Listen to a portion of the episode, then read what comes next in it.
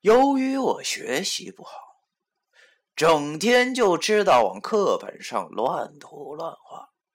老爹看我这样，毕业后索性就让我到我们这里县里的一所职业高中美术班读。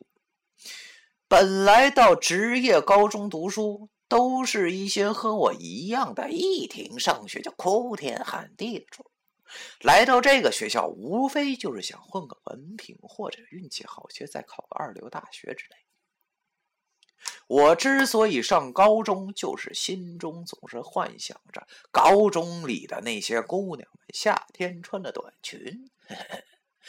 那是我相信有不少的同龄人都和我想的差不多，因为青春期少年的烦恼力量是很强大的，总是做着玫瑰色般高中充满糜烂的三年生活。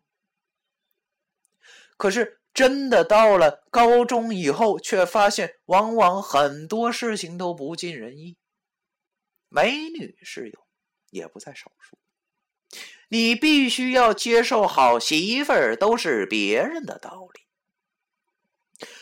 我等明白了，也已经高二了。我领悟到了，像我这样没钱、长得又不帅，如果能找到一个不算好看也不算难看的妞来体验一下初恋，应该就已经阿弥陀佛了。但是我放低了条件，却还是光棍一个。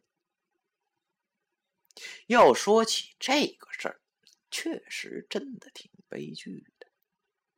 要知道，我在美术班里一共是十一个学生，只有两个男的，除了我以外的那哥们儿，说话还翘兰花指，人送外号“阴阳人”。